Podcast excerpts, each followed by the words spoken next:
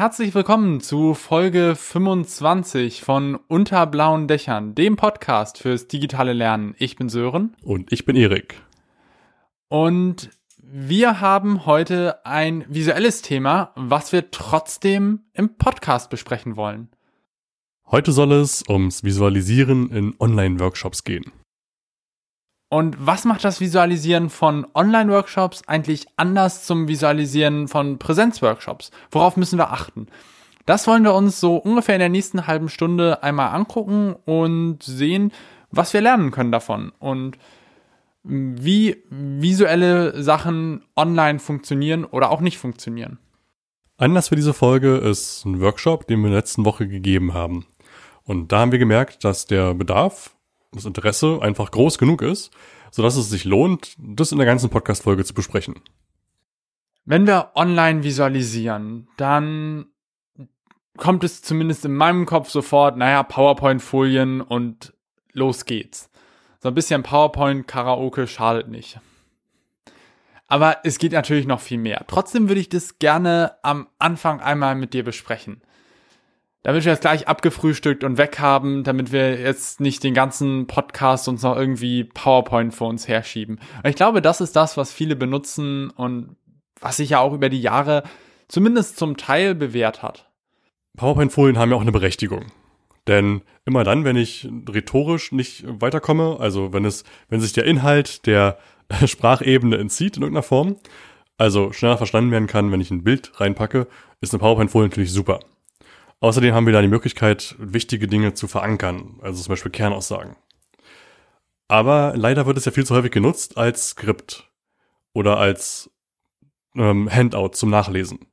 Das ist ja diese typische PowerPoint-Wand im Hintergrund, wo dann wirklich äh, langer, langer Text draufsteht und ja, wirklich ganze Sätze, kaum Grafiken und man fast wortwörtlich mitlesen kann, was der Referierende da gerade erzählt. Dieses ganze Thema PowerPoint und vielleicht größer gedacht Foliendesign, also über PowerPoint hinaus, auch in anderen Programmen können wir Folien designen. Dieses ganze Thema ist so groß, dass wir dazu liebend gerne mal eine eigene Podcast-Folge oder vielleicht sogar eine Videoreihe entwickeln können. Wenn euch das interessiert, schreibt das gerne irgendwo in die Kommentare oder schreibt es uns auf irgendeiner Social-Media-Plattform. Machen wir liebend gern, gar kein Thema. Für heute, glaube ich, reicht es aus zu sagen, dass PowerPoint natürlich eine Möglichkeit ist, in Online-Workshops zu visualisieren. Ich würde hier nochmal aufgreifen, dass viele der Probleme, die wir offline mit PowerPoint haben, online sich nochmal verschlimmern. Also, ähm, dass zum Beispiel Teilnehmende abgelenkt sind und eher die Folien lesen, als auf die referierende Person zu achten.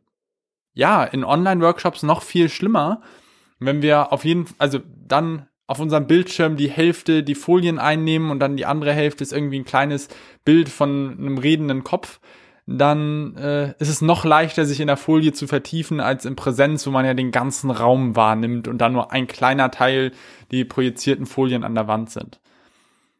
Und auch wenn wir auf textlastige Folien gucken, dann passiert es in Online-Workshops oder kann es sehr schnell passieren. Wenn der Text zu klein ist, dann können es die Teilnehmenden einfach wirklich nicht lesen, weil die Verbindung zu schlecht ist. Oder weil der Bildschirm, auf den sie es betrachten, zu klein ist. Es gibt immer noch Teilnehmende, die auf Tablets oder auf Smartphones teilnehmen. Und da haben wir und da haben wir natürlich äh, ein viel zu kleines Display, als dass äh, diese Schriftgröße noch zu lesen wäre. Außerdem haben wir noch ein weiteres Problem, was hier hinzukommt, was nicht nur PowerPoint betrifft, aber auch PowerPoint-Folien. Denn immer dann, wenn wir den Bildschirm teilen, zeigen viele ganz kurz noch andere Teile des Bildschirms. Denn nicht für alles ist klar, dass wir auch Programme teilen können oder vielleicht auch sollten, um halt eben nicht alles zu zeigen, sondern viele teilen halt den gesamten Bildschirm.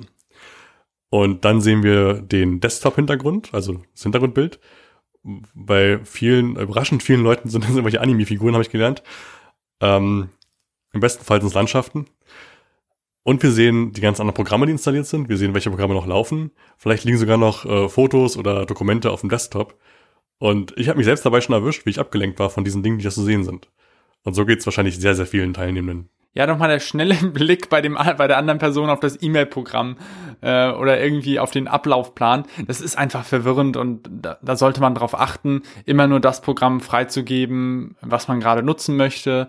Äh, es gibt ja die Möglichkeit, auch die Bildschirmfreigabe zu pausieren. Ähm, also wenn man jetzt irgendwas umstellt, einmal pausieren, dann weiterlaufen lassen, dann ist es sicher, dass die Teilnehmenden auch nur das sehen, was sie sehen sollen. Denn wir wissen, Ablenkungen haben immer Vorrang. Alles, was ablenkt, zieht die Aufmerksamkeit auf sich und wir müssen es ansprechen, sonst ist es irgendwie der Elefant im Raum, der nicht adressiert wird. Deshalb lasst uns die gleich vermeiden. Und damit sind wir jetzt auch schon im Thema Visualisierung, weil dieses Ablenken natürlich auch ein Kernthema ist, wenn es visuell wird. Wenn Visualisierungen ablenken vom Thema, dann sind sie nicht gut. Visualisierungen sollten immer unterstützen, was gesagt wird oder gemacht wird. Wenn es nicht der Fall ist, also die Visualisierung dich nicht unterstützt, dann ist sie nicht nötig. Dann lass sie auch weg. Wir reden hier nicht von Dekoration. Es geht nicht darum, ein schickes Bild zu entwerfen, sondern wir reden davon, dass Visualisierung eine Botschaft transportiert, also einen Inhalt dazu liefert zu dem, was gesagt wird oder erlebt wird. Das heißt natürlich nicht, dass man keine Dekoration nutzen darf. Also, dass auch etwas dekorativ schön sein kann. Wir müssen uns aber dem bewusst sein, dass das ablenkt und dass das die Aufmerksamkeit dann auf sich zieht und die Aufmerksamkeit von unserem Thema weg. Ähm, ein Beispiel vielleicht jetzt, wenn wir die ganze Zeit PowerPoint-Folien laufen haben und wir müssen zu jedem Punkt, den wir erzählen, dann irgendeine PowerPoint-Folie zeigen, die vielleicht manchmal mehr und manchmal weniger hilfreich ist, dann lenkt das immer von unserem Reden äh, ab. Wir könnten ja auch einfach unseren Bildschirm mal nicht teilen und einfach nur uns zeigen und reden. Dann ist es noch ein bisschen einfacher dann für die Teilnehmenden zu folgen und sich wirklich auf das gesprochene Wort zu konzentrieren und nicht in der Folie ähm, dem schönen Icon oder der Dekoration, die noch drumrum ist, da sich zu vertiefen. Wir setzen natürlich voraus, dass eure Inhalte geschärft sind, ne? dass ihr wisst, worüber ihr reden wollt, dass ihr die Gedanken klar strukturiert habt und natürlich auch rhetorisch so stark seid, die ähm, sicher zu transportieren. PowerPoint-Folien äh, helfen dann natürlich manchmal als Anker, um sich wiederzufinden, unseren Plan zu haben, so, wann muss ich denn jetzt hier, was ist so der Ablauf, den ich jetzt hier abarbeiten möchte.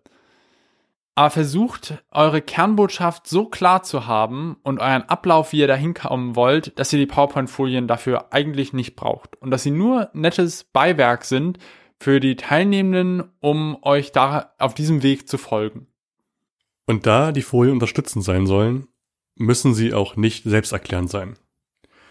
Wir brauchen keine Folien, auf denen alles draufsteht, sodass nur wenn wir die Folien betrachten würden, wir das Thema verstehen.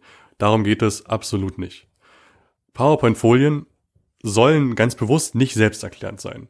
Denn wenn sie das wären, bräuchten wir euren Vortrag nicht mehr, bräuchten wir euren Input nicht mehr. Das heißt, gute Folien sind nur verständlich, also komplett verständlich, wenn du die Person, die es erstellt hat, dazu redet. Erst dann ist die Folie wirklich unterstützend, denn im Fokus solltest immer du stehen, wenn du redest.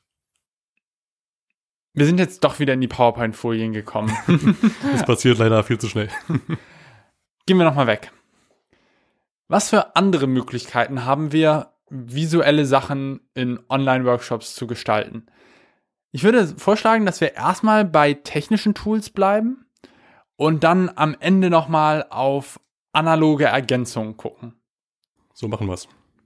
Also technische Tools heißt wahrscheinlich weiterhin Bildschirmfreigabe und wir zeigen dann aber nicht PowerPoint, sondern ein anderes Tool, was irgendwas visualisiert hat. Ich würde hier gerne mit Excalibur einsteigen, einer meiner persönlichen Favoriten in der Toolliste. Excalibur haben wir schon an verschiedenen Stellen vorgestellt. Hier nochmal kurz umrissen. Das ist ein digitales Whiteboard, auf dem äh, kollaborativ mit Teilnehmenden gearbeitet werden kann. Kann natürlich auch alleine gemacht werden. Und ich glaube, das Besondere an Excalibur ist, dass alles etwas handgezeichnet und geschrieben aussieht.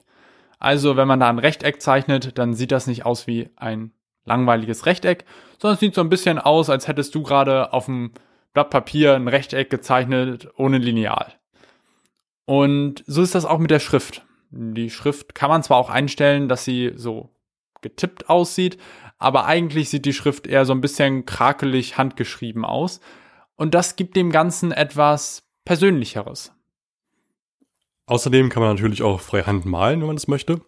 Ähm, zufälligerweise war ich gestern in einem Workshop, da hat ein Teilnehmender, ein Teilnehmer, einfach gemalt nebenbei. Also eigentlich hatten sie eine andere Aufgabe, er hat sich fürs Malen entschieden und hat äh, wirklich gut gezeichnete Tiere gemalt.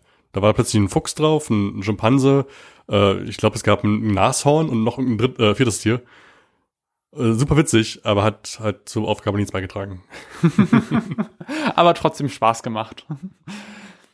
Okay, aber ich glaube, dieses handgezeichnet hat, hat noch einen anderen wesentlichen Vorteil, nämlich, dass es von kleinen, ja, Designentscheidungen ablenkt. Also, man schaut dann nicht mehr da drauf und sagt, naja, aber das Rechteck ist da ja nicht ganz mittig äh, im Vergleich zum Text oder was auch immer. Sondern dadurch, dass es handgezeichnet ist, sieht es halt so aus, naja, das ist halt schnell hier skizziert. Da können wir jetzt auch noch dran weiterarbeiten. Das ist noch nicht final und in Stein gemeißelt. Wir haben diesen Effekt von Schmierpapier. Hier geht es darum, eine Skizze zu haben und äh, Gedanken aufzuschreiben. Hier geht es nicht darum, ein Layout zu entwickeln für ein Dokument, was wir veröffentlichen. Wenn ihr schon mal eine Website gestaltet habt oder am besten für jemand anders eine Website, eine App oder irgendwas äh, gestaltet habt und ihr habt dieser Person ein Mockup vorgelegt, der aber schon sehr real aussieht, dann ist es höchstwahrscheinlich, dass ihr dazu kein großes Feedback bekommt oder dass sich das Feedback auf kleine Details bezieht die Schriftart würde ich hier gerne ändern und ich glaube, da würde es passen, wenn wir das besser so zentrieren als so zentrieren. Ähm, hier ist das Bild etwas zu groß, können wir das noch ein bisschen kleiner machen? Dann bekommen wir diese Art von Feedback. Wenn wir jetzt aber eine gezeichnete Vorlage haben, die absichtlich nicht perfekt ist, dann wird sich das Feedback eher auf Funktionen beziehen. Ähm, macht der Button hier in dieser Ansicht überhaupt Sinn? Wäre es nicht sinnvoller, diesen Button mit in die andere Ansicht zu schieben, und, um es hier ein bisschen übersichtlicher zu haben? Ähm, vielleicht wollen die NutzerInnen aber auch diese Funktion hier noch. Vielleicht könnten wir da auch ein Mehrmenü hier noch mit reinpacken. Dann werden wir eigentlich hilfreicheres Feedback bekommen. Und genau das ist der Gedanke hinter Excalibur. Und hier sehen wir ein Grundprinzip was bei Online-Workshops fast immer greift. Unsere Hauptaufgabe in der Moderation liegt nämlich darin, die Teilnehmenden beim Denken zu unterstützen. Die Denkprozesse zu ermöglichen, irgendwie zu, äh, zu schärfen, anzuregen. Und in dem Moment, wo wir den Fokus nämlich auf die Funktionen legen, das heißt, wir liefern einen Werkzeugkasten mit Excalibur, der sich äh, sehr spartanisch darstellt, sodass wir wirklich auf die Funktionen, auf den Gedanken dahinter gucken können, helfen wir den Teilnehmern dabei, sich auf diese Punkte zu fixieren, äh, zu fokussieren und eben nicht äh, zu verrennen in so Detailfragen, wo kommt jetzt dieses Bild hin oder ist es alles mittig ausgerichtet. Excalibur eignet sich nicht nur, um mit den Teilnehmenden zusammen äh, daran zu arbeiten, auch wenn das eine schöne Sache ist, in Online-Workshops äh, die Teilnehmenden auch mit einzubinden und äh, ja aktiv da bei der Gestaltung mit mitwirken zu lassen. Aber es eignet sich auch dafür, einfach vorher schon Grafiken zu erstellen und die dann zu zeigen.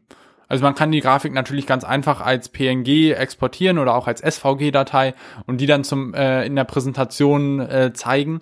Und auch da äh, bleiben ja viele der Vorteile, die wir genannt haben. Also auch da äh, wirkt das Handgezeichnete dann ja einfach äh, lebendiger. Das heißt, ähm, zum Beispiel, wenn ihr selber so Fließdiagramme erstellen wollt, macht ihr das ja häufig, oder jetzt möchte ich euch nicht so direkt ansprechen, aber es gibt viele Personen, die so Fließdiagramme als ähm, äh, in PowerPoint erstellen, so mit Pfeilen und Kästen. Ja, teilweise auch als Smart Art Grafik. Oder so, genau. Und hier wäre es möglich, die in Excalibur zu erstellen. Dann hat das Ganze was Lebendigeres, was äh, Frischeres, Moderneres und kann aber genauso verwendet werden wie diese äh, Smart Arts in PowerPoint. Ich würde gerne nochmal äh, auf den Gedanken zurückkommen, dass wir Teilnehmer beim Denken unterstützen. Denn der Gedanke, glaube ich, sollte sehr zentral in dieser Folge stehen. Der macht sie nämlich an ganz vielen Stellen nochmal bemerkbar. Um Teilnehmende im ersten Schritt zu unterstützen, ist es super hilfreich, dass wir eine Umgebung schaffen, in der sowas auch möglich ist. Denn ganz häufig kommen wir mit bestimmten Erwartungen in den Online-Workshop. Wir gehen davon aus, dass wir eine Begrüßung hören, dann gibt es vielleicht eine kurze Vorstellungsrunde mit einem vielleicht kleinen Warm-up, wenn der Workshop gut ist. Danach folgt ein langer Input, irgendwann gibt es eine Gruppenphase, noch ein Input, dann gibt es einen Checkout und wir sind fertig. Das ist ja. Und am Ende die obligatorische Fragerunde. genau, die darf nicht Hat viel. jemand noch Fragen? Das sind die Erwartungen, mit der wir normalerweise in so einen Online-Workshop gehen. Und da wir bereits wissen und da wir bereits teilgenommen haben an anderen Workshops, ist es nichts Neues mehr, nichts, was uns überraschen würde. Und da kann es passieren, dass wenn das Thema dann nicht allzu spannend ist oder die Moderation nicht allzu ähm, mitreißend. mitreißend, dass wir in so einen Standby-Modus kommen. Und den gilt es bei Teilnehmenden unbedingt zu vermeiden. Denn dann setzt diese Trägheit ein, dann kommen die Antworten nur sehr spora, äh, sehr, sehr träge. Ähm, das heißt, wir müssen von Anfang an dafür sorgen, dass diese Trägheit nicht entsteht. Dieser Standby-Modus ist das, wenn ich oder wenn sich die Teilnehmenden im Stuhl zurücklehnen, vielleicht die Arme verschränken und sagen, oh, jetzt erzählt mal irgendwas Schönes hier.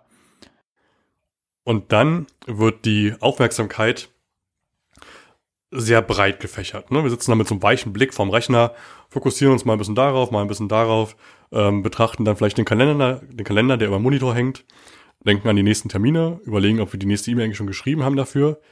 Dann gibt es irgendwie ein Stichwort, was wir wiedererkennen, gucken also wieder zurück auf den Monitor und sehen, ach ja, das ist ein Thema weitergegangen, ich habe letzten fünf Minuten aber nicht zugehört. Es ist ein bisschen das Phänomen in der Vorlesung. Ähm, am Anfang, als ich in der Mathe-Vorlesung noch aufgepasst habe, da haben wir eins plus eins gerechnet. Und als ich dann wieder aufgewacht bin, da war es alles zu komplex und ich habe nichts mehr verstanden. Zack, Integralrechnung. ähm.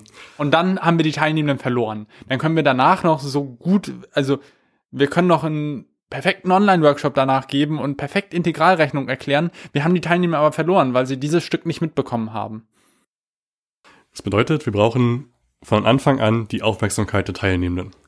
Wir müssen die am Beginn sofort catchen und müssen die über die Zeitspanne halten. Zwei Methoden, die die Aufmerksamkeit halten, zwei Prinzipien möchten wir euch jetzt vorstellen.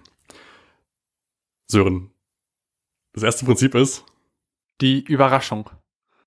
Das bedeutet, dass wir die Erwartungen brechen. Also wenn wir jetzt erwarten, äh, wir gehen jetzt rein, da gibt's die Begrüßung, die zieht sich ein bisschen hin, da ist halt jemand und referiert darüber, wer jetzt alles da ist und begrüßt. Dann weiß ich, da kann ich schon mal abschalten, denn die ersten fünf Minuten sind für mich irrelevant. Deshalb könnten wir die ersten fünf Minuten ganz bewusst anders nutzen. Sofort mit einer metaphorischen Explosion beginnen, um die Teilnehmenden sofort in der Erwartungshaltung zu brechen, sodass sie merken, wow, hier ist irgendwas anders. Denn wenn was anders ist, was wir nicht erwartet haben, dann fokussieren wir uns automatisch auf diese Änderung, diese Veränderung. Ich glaube, das kann man jetzt begründen mit so einem urmenschlichen Instinkt. Man kann es aber auch einfach erleben und man weiß, dass es so funktioniert. Wenn wir die Aufmerksamkeit dann haben durch diese Überraschung, brauchen wir natürlich noch was längerfristiges. Denn so eine Überraschung, die verpufft. Das halt, hält vielleicht fünf Minuten an, wenn es hochkommt, aber danach ist die Überraschung halt vorbei, denn jetzt haben wir uns dran gewöhnt, okay, es ist halt scheinbar anders hier, hier ist es bunter, hier ist es lauter, hier gibt es äh, dynamischere Moderation. Okay, so what? Jetzt brauchen wir noch den zweiten Aspekt. Jetzt kommt der Magnet. Wir brauchen das Interesse der Teilnehmenden, um die Aufmerksamkeit zu halten. Und Interesse können wir natürlich auf ganz vielfältige Art und Weise erzeugen. Das Grundlegendste wäre wahrscheinlich, wenn wir einfach ein relevantes Thema gut vorbereitet mit klaren Kernaussagen präsentieren. Wir müssen uns äh, klar machen, was wir bei den Teilnehmenden auslösen wollen und was die Botschaft ist, die wir jetzt aus diesem Thema mittransportieren. Beispiel Thema Datenschutz. Das scheint im Moment ein sehr relevantes Thema zu sein, über, dem, über das sehr viele Leute sprechen, was auch in sehr vielen Online-Workshops, die wir geben, auch wenn sie nicht zum Thema sind, immer mal wieder auftaucht, weil Leute es ansprechen, so, hey, was kann ich eigentlich online mit Datenschutz und mein Arbeitgeber, die Schulen oder sowas legen super viel Wert auf Datenschutz, wie sieht das eigentlich aus? Wenn wir jetzt aber einen Workshop zum Thema Datenschutz geben, muss unsere Kernaussage super klar sein. Und es muss klar sein, mit welchen Informationen die Teilnehmenden am Ende rausgehen. Viel zu häufig äh, bekommt man dann einen Workshop zum Thema Datenschutz, der eher fahrig darüber erzählt, naja, datenschutzrechtlich ist das alles schwierig und man darf das eigentlich nicht, man darf das eigentlich nicht und man geht mit dem Gedanken raus, naja, da darf ich halt alles nicht. Aber das ist ja nicht der Sinn und Zweck von Datenschutz. Wichtiges Thema. Was ist die Kernaussage, die wir vielleicht hier treffen wollen? Wir wollen erstmal klar machen, was Datenschutz überhaupt ist, damit es alle verstanden haben. Wir wollen klar machen vielleicht, an wen man sich wenden kann, wenn man Fragen zum Thema Datenschutz hat. Ganz konkret, darf ich dieses Tool nutzen? Wen muss ich dann fragen? Und diese Kernaussagen machen den Workshop dann weniger fahrig und äh, catchen das Interesse der Teilnehmenden. Das heißt, die inhaltliche Vorbereitung ist hier unabdingbar. Das ist der erste und grundlegende Schritt, um Interesse aufzubauen. Im zweiten Schritt kann es jetzt noch darum gehen, dass wir den Prozess noch dynamisch gestalten. Dass der Prozess interessant bleibt, also irgendwie anregend für die Teilnehmenden. Und da kommen wir jetzt zurück zu Excalidraw. Denn dieses Tool ist ja dafür ausgelegt, dass die Teilnehmenden gemeinsam Dinge erschaffen. Das heißt, die arbeiten zusammen an einem großen Endergebnis. Und in dem Moment habe ich das Gefühl, ich bin hier Teil des Prozesses. Alles, was ich hier beitrage, wird nicht nochmal gefiltert, sondern es ist da. Das ist auf diesem Whiteboard zu sehen. Und das Gesamtprodukt wird maßgeblich von mir mitbestimmt und gestaltet. In dem Moment sind die Teilnehmenden Teil des Prozesses, verstehen sich also als aktive Beiträge zum Workshop. Und das erzeugt natürlich Interesse, denn wenn ich jetzt Teil des Prozesses bin, ist es mir wichtig, was hier passiert. Das ist mein Workshop geworden in dem Moment. Zumindest im Anteil. Deshalb der zweite Gedanke, Interaktion sorgt dafür, dass die Teilnehmenden Teil des Prozesses werden. Und das erzeugt Interesse. Wir haben in diesem Podcast auch schon mehrfach darüber gesprochen, dass sich Teilnehmende meist nur sehr wenig aus einem Online-Workshop merken. Was in Erinnerung bleibt, ist der Anfang, das Ende, Hoch- und Tiefpunkte. Wenn wir uns an den letzten Urlaub zurückerinnern, dann ist das genau dieses Phänomen. Was erinnern wir vom Urlaub? Wir erinnern ja nicht den Urlaub als Durchschnitt äh, all der Ereignisse, die im Urlaub passiert sind, sondern wir erinnern uns an die einen Hoch- und Tiefpunkte, die den Urlaub irgendwie besonders gemacht haben. Und so ist das auch in Online-Workshops.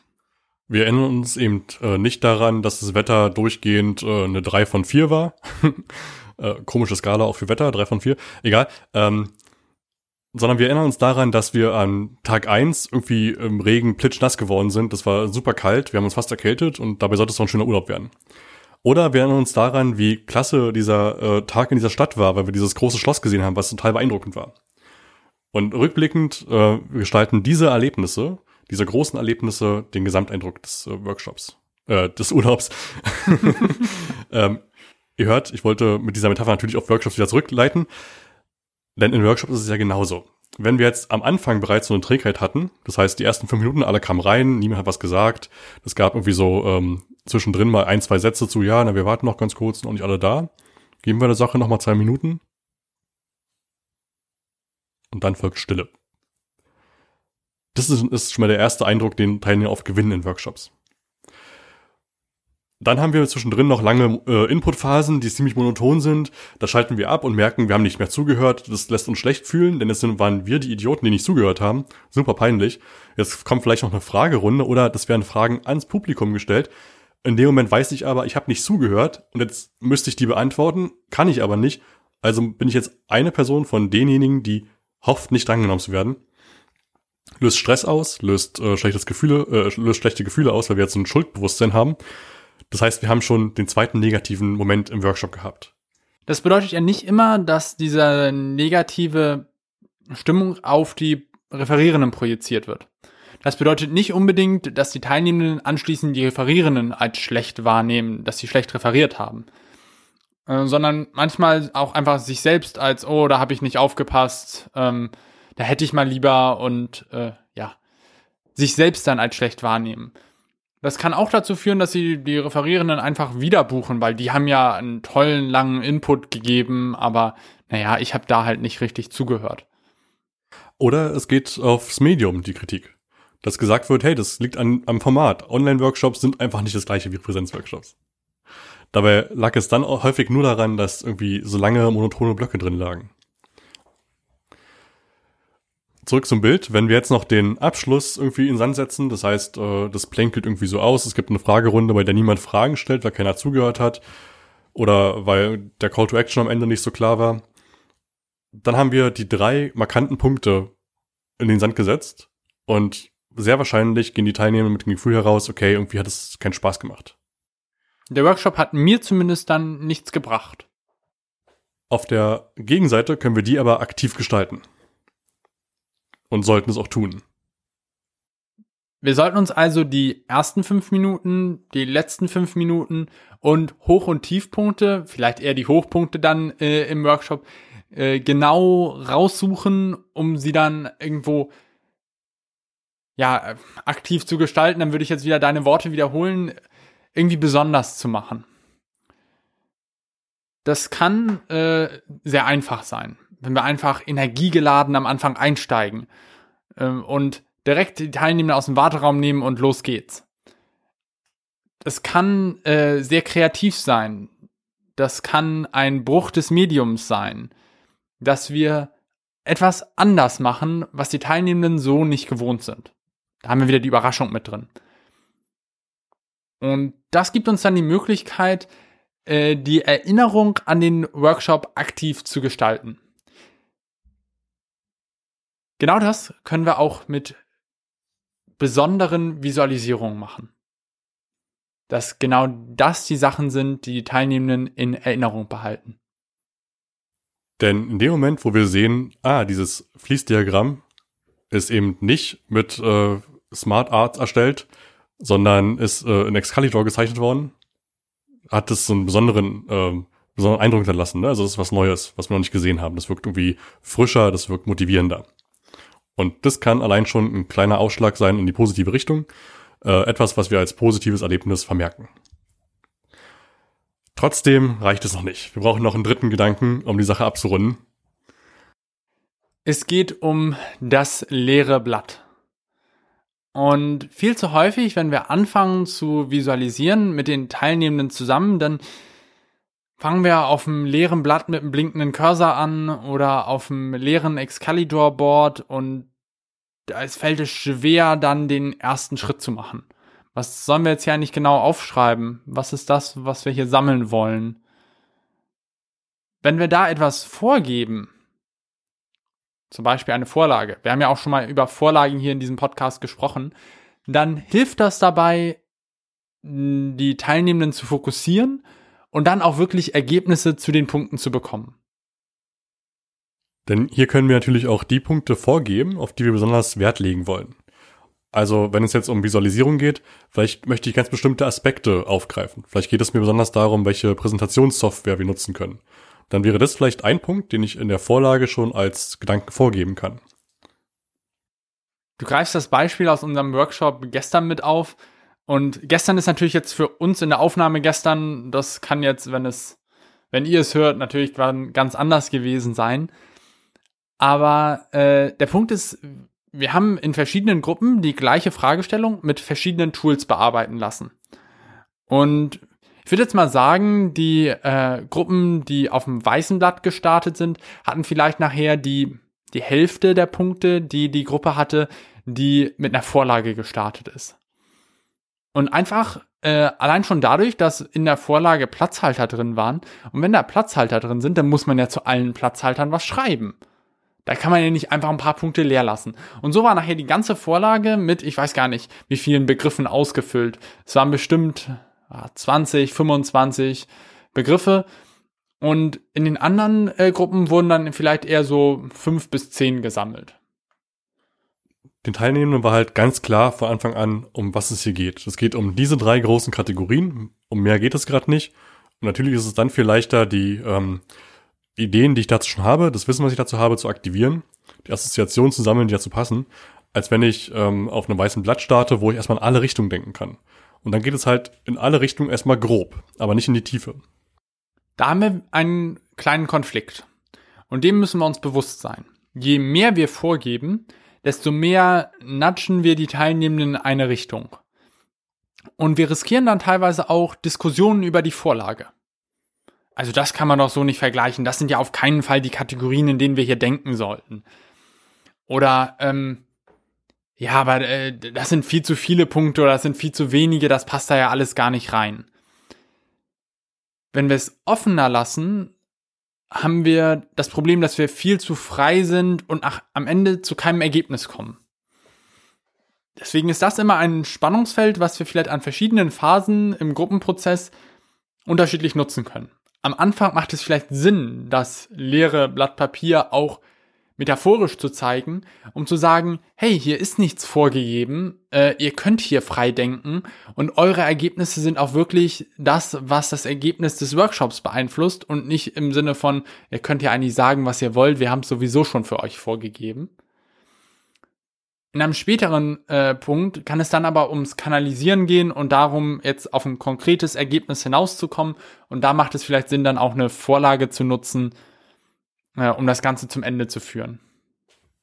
Hier kann man ja auch beides zusammendenken, denn man könnte ja auch aus den Ergebnissen der ersten Phase, wo wir noch wild in ganz verschiedene Kategorien gedacht haben, Kategorien der Teilnehmenden aufgreifen und die dann später als Vorlage geben. Und Bingo. somit haben wir das dann als ein, ein sich ergänzendes System gedacht. Ein Punkt, äh, auf den ich gerne noch zum Ende der Podcast-Folge eingehen wollen würde. Nee, wir haben noch zwei Punkte auf jeden Fall. Wir haben auf jeden Fall noch am Anfang angeteasert, dass es auch um analoge äh, Elemente geht bei Visualisierung. Das dürfen wir nicht vergessen. Dann gehen wir erstmal auf die analogen Elemente ein. Wir haben einen ganz konkreten Gedanken dabei wir alle kennen die Situation, dass wir vor Zoom sitzen oder vor einem anderen äh, Videokonferenztool, völlig egal welches, und wir haben eine Webcam eingeschaltet. Gut, egal welches, ist zu viel gesagt. Ist, wir brauchen ein Tool, wo wir eine Webcam zuschalten können. Äh, es gibt ja immer noch Tools, wo es nicht möglich ist oder nicht so einfach möglich ist. Es gibt immer noch Leute, die über Telefonkonferenzen reden. Puh. ähm, nun, wir haben also die Webcam und wir haben das Videokonferenztool. Das heißt, wir können uns darin zeigen, wenn wir reden. Und jetzt gibt es noch die Möglichkeit, die Webcam zu wechseln. Ne, wir kennen das, wir haben wahrscheinlich irgendwie so eine integrierte Kamera im Laptop, aber wir können natürlich auch eine externe Kamera nehmen, was wir immer empfehlen, denn die meisten sind integriert nicht so gut. Das heißt, wir kennen schon die Funktion, die Kamera wechseln zu können. Ein Plus ist auch noch, wir können unser Handy meist als Webcam benutzen. Auf Android funktioniert das ganz einfach mit einer App, die nennt sich DroidCam. Und die installiert man einmal auf dem Smartphone, installiert dann ein Programm auf dem Computer, kann die beiden verbinden und dann fühlt es sich an, als hätte man eine zusätzliche Kamera, die man ansteuern kann. Warum erzählen wir das? Weil es viel, viel Spaß macht zu zeichnen. Und weil es manchmal noch viel mehr Spaß macht, wenn man das Ganze mit Stift auf dem Blatt Papier machen kann. Und das klingt jetzt so ein bisschen wie so ein Crossover zwischen Analog-Workshop und digital. Das klingt so wie, ich filme meinen Flipchart ab und so wird aus meinem analogen Workshop irgendwie ein digitales Ding. Aber ja, genau das ist es. Wenn wir nochmal an die Erwartungsbrüche denken, dann gehen wir in, als teilnehmende Person davon aus, dass wir jetzt ähm, jemanden reden sehen und dann Folien eingeblendet werden. Wenn wir jetzt aber als moderierende Person plötzlich auf die zweite Kamera schalten, die schon vorbereitet ist, die hier über dem Tisch montiert ist und auf ein weißes Blatt Papier filmt und dann per Hand unsere Gedanken, also besten dann als Bild, denn dazu haben wir dann die Chance, äh, zeichnen, ist es für die Teilnehmenden so ein Wow-Effekt. So ein Moment, wo wir denken, das habe ich erstens noch nicht gesehen oder zumindest sehr selten gesehen an den Workshops und zweitens habe ich es nicht erwartet. Und drittens haben wir dadurch das Gefühl, dass das Ganze etwas lebendiger ist. Also die Icons werden nicht einfach plump im PowerPoint eingeblendet, man sieht sofort die ganze Folie, sondern sie äh, entstehen live mit äh, in der Visualisierung auf dem Blatt Papier. Wir nehmen die Teilnehmenden also auch mit durch den äh, Prozess der Konstruktion. Und vielleicht ist es manchmal auch spannend, dann die ersten Striche gesetzt zu haben, dann zeichnet man ein Fenster und dann wird daraus doch ein Geschenk oder sowas. Und so ein bisschen guckt dann jeder der Teilnehmer drauf, ja, was wird denn das da gerade? Und damit ist die Aufmerksamkeit gecatcht. Und wer jetzt sagt, hey, ich kann aber nicht malen, äh, doch kannst du, wir alle können malen, denn dafür reicht's auf jeden Fall. Ich würde es mal andersrum formulieren, wir alle können nicht malen und damit ist es okay. Für einfache Zeichnung reicht's dann so rum. Gut, ähm, jetzt habt ihr wahrscheinlich auch Fragen zu, ähm, zur Befestigung. Ich würde sagen, das ist aber leichter, wenn wir da irgendwie Gedanken in die Beschreibung packen, beziehungsweise auf Instagram äh, nachliefern. Genau, also man kann das mit einem ganz einfachen Greifarm machen, wo man das Handy reinklemmen kann. Wir können da einfach mal ein Foto äh, und eine Beschreibung auf Instagram äh, schicken. Das heißt, folgt uns da unter blaue Dächer. Oder schreibt uns eine Mail an podcast at blauedächer.com. Und damit würde ich sagen, war es für diese Folge. Ähm, wenn ihr noch Gedanken habt zur Visualisierung in Online-Workshops, wenn ihr noch Themen habt, die euch interessieren, dann schreibt uns die lieben gern. Wir greifen die dann in folgenden Podcast-Folgen auf. Und damit würde ich sagen, bis zur nächsten Woche. Macht's gut.